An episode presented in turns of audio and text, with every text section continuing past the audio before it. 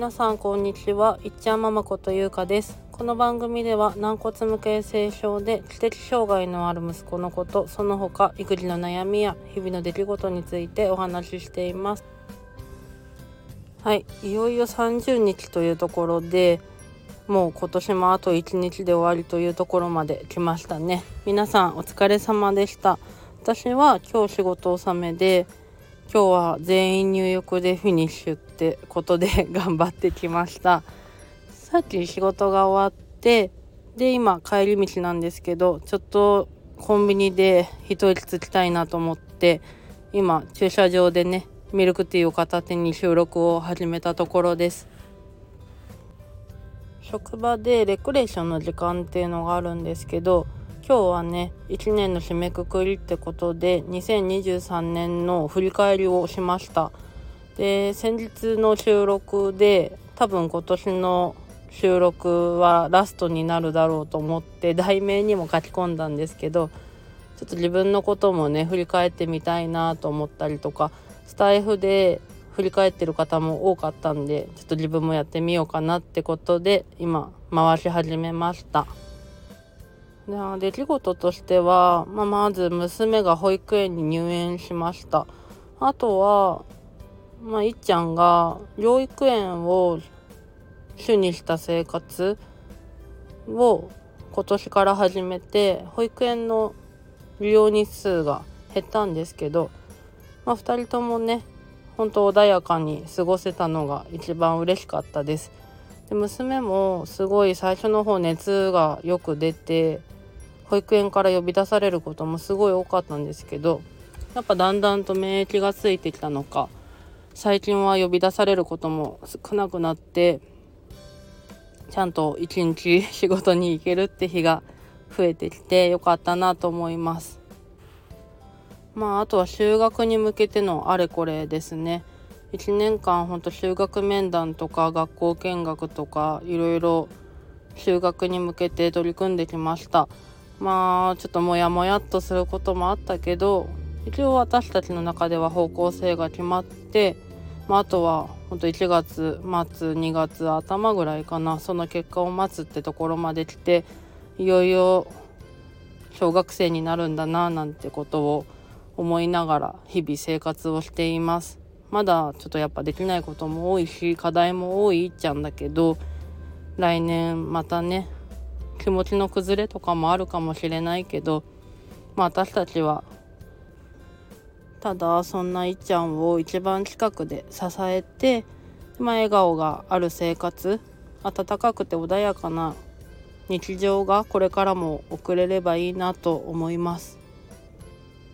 まああと病気に関することなんですけど0歳の時から検査入院をずっと行ってきたんですけど今回の検査入院をもって入院をして検査をするっていうことは全部終了になりました。で次回の検査からは、まあ、外来検査ができるっていうことで、まあ、入院をしなくていいっていうのはね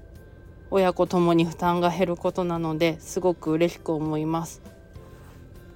合併症の経過とかねいろいろ心配なことは多いですけどまあ、これからもこの病気と上手に付き合っていくというか、まあ、それがあるのがもう当たり前のことなのでそこに関してはねまあもうとにかく見守るしかないというかそんな気持ちですね。ちょうど今年に入って、まあ、新薬も使い始めてるんですけど、まあ、新薬が注射で投与する形なのでまあ、最近はね結構抵抗というかまあ拒否か結構強くって泣いたりとかすごい感触になったりとかはしないんですけどすごい逃げるんですね。それもすごい笑顔で。でも自分の中でやらなきゃいけないどうしようみたいな葛藤は多分ある中で治療を継続しててでもなんかいっちゃんの気持ちというかまあ意思がわからない状態で続けるのもまあ親のエゴかなっていうのを最近はちょっと思っててもういっちゃんの体自体はそのままでもいいんじゃないかっていう思いが少し、まあ、私たちの中であってなのでちょっとね夜毎晩打ってる注射を今ストップしている状況なんですね。まあ、また忘れた頃に出してみていっちゃんの反応がどうかっていうのはわからないけど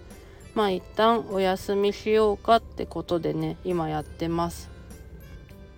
あとプライベートなことだとコロナが5類になってマスクを外せる時間が、まあ、増えたことでなんだろう子供との接し方っていうのが今までよりももっと何て言うのかな彩るというかまあ子供との関わりにはそういうことも大事かななんて改めて思う機会にもなりました今までは普通だったはずなのにねそんなで今まで趣味だった旅行とかにもまた行けるようになったし今回 1箇所だけ私と娘だけ行けなかった場所があるんですけどまた来年もねそういう楽しみを見つけて生活していきたいなって思いました。あとは発信のことについてですね。何気にインスタの公開アカウントを作ったのもあと YouTube 始めたのもスタイフを始めたのもね割と全部今年のことだったなって振り返ってみたらそうで、ま、インスタは12月の終わりぐらいだったから、まあ、年の暮れだったけどでもほぼほぼねこの1年のことだったのでまあ結構時々更新が滞っちゃうこともあるんですけどすごいいっちゃんのことを知ってもらうきっかけにはなったかなと思っててこれからもゆるりと続けていきたいことですね。あと私自身のことで言うと、まあ、体調がすこぶる悪かったなんかちょっとした風邪もまあ長引くし胃腸炎とかにも子供からもらうんじゃなくて自分からなっちゃったりとかするし扁桃炎も結構辛かったりしたなと思って、まあ、よく熱が出る1年だったなっていうのとあと持病で、まあ、ちょっと腎臓が悪いのと高血圧なのとあって高血圧はね今年から薬を飲み始めたんですよ。でまあ薬を服用するようになってだいぶ値というかそういうのは安定してきたんですけど本当にこれからも気をつけていかなきゃいけないなって運動とかもちゃんとしないといけないなと思って、